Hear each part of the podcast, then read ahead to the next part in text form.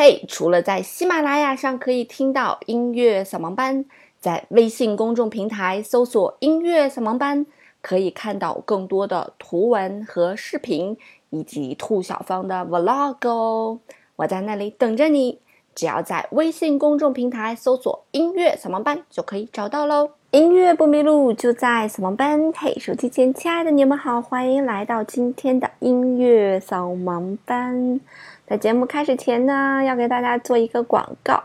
我的小店儿已经上线啦！大家在我的主页的右上角可以看到一个像小房子一样的东西，点进去就可以看到兔小芳为大家推荐的好物啦。里面有小音箱啊、车载音箱、水杯、保温杯、榨汁机等等等等吧，大家可以去我的小店逛一逛哦。那今天呢，跟大家一起来介绍的，其实应该算是两首作品。这两首作品呢，都跟西班牙的斗牛有关。那第一首作品呢，叫做《西班牙斗牛舞曲》，其实应该叫《西班牙斗牛曲》比较合适，因为它根本就不是一个舞曲。这首音乐听起来非常的铿锵有力。是一首用小号来演奏的一首独奏曲，哈，嗯，大家一听到这个旋律响起，就会觉得啊，好熟悉啊，这首音乐。那么，因为斗牛是西班牙的一个国粹嘛，嗯，也是风靡世界，大家都知道，所以，嗯，就有了这样一首乐曲。那么，这首乐曲呢，是由西班牙的作曲家马圭纳所创作的，这个名字大家好像也不是很熟悉，哈。那他其实是西班牙一位非常多产的管弦乐和歌剧作曲家，这一生呢一共是活了七十五岁吧。对于他来讲，最最最最知名的一首作品就是这首西班牙斗牛曲了。那么这首作品后来又被改编成了各种各样乐器的版本。我记得我小时候学琴的时候还演奏过这个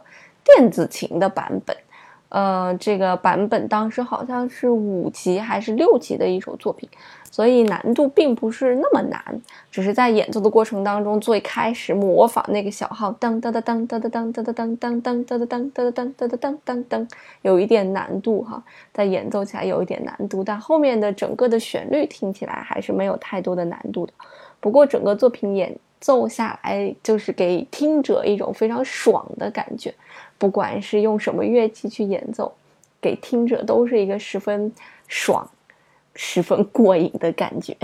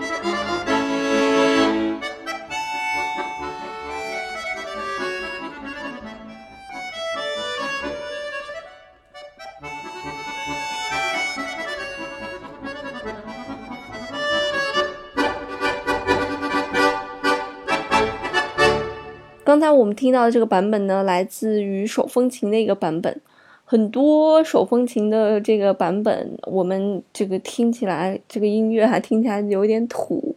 但是我觉得演奏这首乐曲就十分的合适。然后还有另外一首音乐，我简简直觉得手风琴怎么能这么洋气？就是一首相送，叫做《在巴黎的天空下》，我觉得哇，太洋气了。但大多数情况下，听起来手风琴的声音都觉得这声音有一点点土。那其实，在西班牙这个斗牛之前，也会有管弦乐队啊，主要是铜管乐队吧。在这个斗牛竞技场入口上方有这样一个铜管乐队，它就是不断的来演奏像这种进行曲一样，然后为这个斗牛士打气啊，为现场的观众打气。所以，这种斗牛舞的灵感呢，也是来自于这些音乐。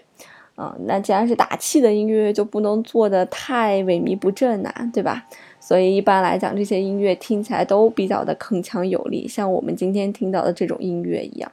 但是这首音乐还是有很多非常好听的旋律穿插在其中的，啊，给人一种昂首挺胸、非常自信的感觉。那接下来为大家介绍的另外一首作品呢，叫做《斗牛士之歌》，这个旋律也是非常熟悉的一段旋律。它来自于最最热门的一个歌剧《卡门》里面的一一段咏叹调哈，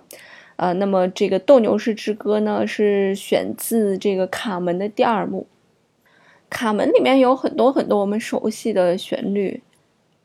那它是法国作曲家比才最后的一部歌剧，呃，完成于一八四七年的秋天，也是这个世界上上演率最高的一部歌剧。里面有非常多很好听的音乐，那么这部音乐之所以这么出名，哈，其实也是比才死后才如此出名的，是因为卓别林的一部无声电影，然后扩大了这个歌剧的知名度。这部歌剧它塑造的其实就是一个吉普赛的姑娘，一个烟厂的女工卡门，然后她让一个这个军人的班长和她坠入情网了一系列的一些故事。那么我们听到的这个斗牛士之歌来自于第二幕。嗯，它是一个斗牛士所演唱的一首歌曲，是这个斗牛士为了这个感谢、欢迎和崇拜他的民众，然后唱的一首歌曲，就是塑造了这个斗牛士的这样一个形象吧。那么在西班牙的这个斗牛士呢，据说是要比一般的演艺人士的地位要高的。不过，西班牙的这个斗牛也是一个极其残忍的这样一项活动，哈。嗯，据说这个起始呢是在十三世纪，在西班牙的国王，嗯，阿方索十世就开始有这种类似于祭祀的一种活动吧。然后后来呢，才演变成了这种赛牛的这样一种表演。那么西班牙的斗牛季呢，一般来讲是从每年的三月十九日，叫做圣约瑟夫日开始，一直持续到十月十二日，西班牙的国庆节，然后就是七个月的时间。那么，在西班牙的首都马德里有一个最大的斗牛场，大概可以容纳到二点五到三点二万观众吧。这个网上的数据不一哈。那么，斗牛的高峰期基本上是在五月份。那每场斗牛表演呢，都会有三位斗牛士和六头公牛轮番的出场，呃，然后还有一些助手哈，就包括三位花标手和两位骑马的长矛手和一名短剑手。那斗牛的武器也非常的多，有十字长矛，有十字剑，有短匕首，有长剑，有花镖，就是众多的这种 凶器啊，只是为了增加这个斗牛的可看性。就是明明可以一剑把这个牛搞死，就不要这么搞，就是慢慢的把它搞死，就是一点一点激发这个牛的愤怒，然后让整个的观赏更有观赏性，让牛暴怒起来就会更有观赏性。那么整个斗牛也分一些环节，比方说先有引斗，先有助手来，就是斗斗这个牛，先消耗一下它的体力，然后就有骑马的这个长矛刺手来先去刺穿它，也是放掉它的血，一方面是放它的血，消耗它的体力，方面也是为了激怒这个公牛，然后就有花镖刺手拿着花镖，就长得也特别好看的镖。然后去刺牛，最后呢就是斗杀了，就是想办法要把这个牛杀死，所以是一个非常残忍的运动哈。嗯，那我们看那个斗牛士，就是我们听斗牛士之歌，还有斗牛士的舞曲，大家都拿着红布抖抖抖抖抖，说牛会对红色会有斗志，但其实并不是它会对什么颜色有斗志，它只是看那个东西动动动动动，就会激发它的那个愤怒感。那如果这个斗牛士斗得好呢，也会有一些奖励，比方说牛尾巴或者牛耳，就会给这个斗牛士给一资奖励。一头这个公牛，一般来讲，真正用作斗牛的公牛可以达到五百到七百公斤。它们那种愤怒是与生俱来的，就是它天生就是这样愤怒的，并不是说后期培养的。这种牛呢，源自于伊比利亚野牛和摩尔人带来的非洲野牛杂交出来的这样一个品种，所以天天生的脾气不好，就不好惹，脾气暴躁，而且那个身上啊一身的这个腱子肉。而且西班牙规定，就是只有超过四岁、体重超过四百六十公斤的公牛才可以被列为头等牛的身份进入斗牛场。所以，如花如此大的力气、时间培养出来的这一头牛，就只是为了在场上面的那半个小时到一个小时供人去消遣啊，它的生命就是供人去消遣，所以听起来也有点悲伤哈。那我们整个的这个西班牙的这个斗牛士之歌呢，嗯，就是这个斗牛士演唱的一首歌曲。它里面歌词的大意就是，嗯，这个英勇的战士们接受我的祝福啊，大家都在战斗战斗当中获得了快乐。那么今天就是这个狂欢的节日，在斗牛场上坐满了观众，你看大家那个狂热的样子呀。大家会喊“斗牛士，快准备起来！斗牛勇士，斗牛勇勇士！”那观众在呼喊，斗牛在咆哮，在满场中，他又冲进来，他想抖掉身上的刺刀，整个的斗牛场都被血染红了。就大概的歌词就是这样一个意思。那也有人讲说，如果这个牛，嗯，没有被斗死，它的命运会是怎么样？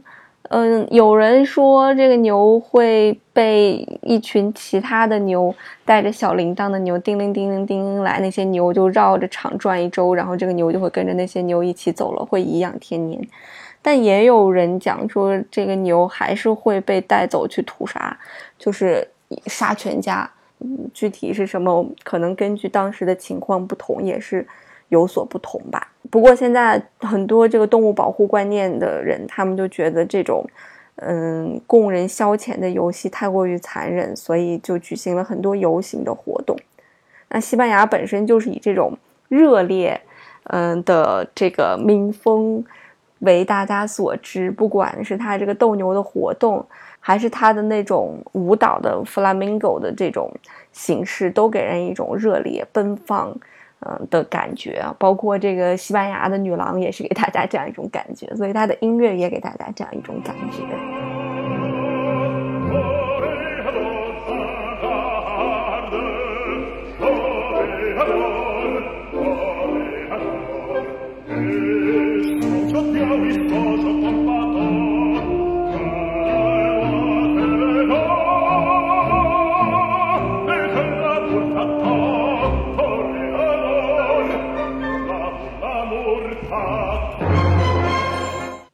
那我自己的一个项目呢，针对三到八岁孩子的英语音乐双启蒙已经可以开始试听了。有需要的家长可以直接联系小助理 f y f y 幺零二四幺零二四。音乐不迷路，就在小萌班。我们周末再见喽，拜拜。